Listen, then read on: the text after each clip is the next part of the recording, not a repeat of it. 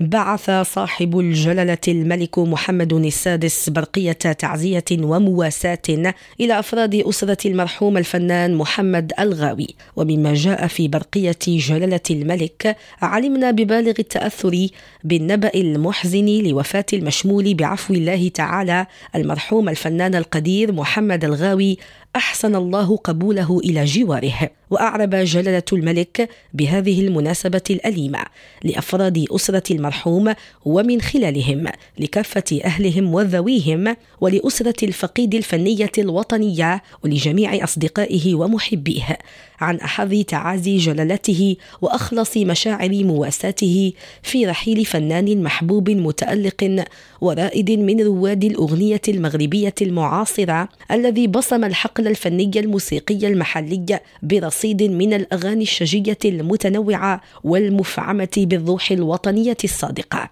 وأضاف جلالته وإذ نشاطركم أحزانكم في هذا المصاب الذي لا رد لقضاء الله فيه مستحضرين بكل تقدير ما كان يتحلى به الراحل المبرور من كريم الخصال وما كان يكنه للعرش العلوي المجيد من صادق الوفاء والإخلاص فإننا ندعوه عز وجل أن يشمله بواسع رحمته وغفرانه ويسكنه فسيح جنانه وأن يجعله من الذين يجدون ما عملوا من خير محضرا ويلقيه نظرة وسرورا وأن يلهمكم جميعا جميل الصبر والسلوان.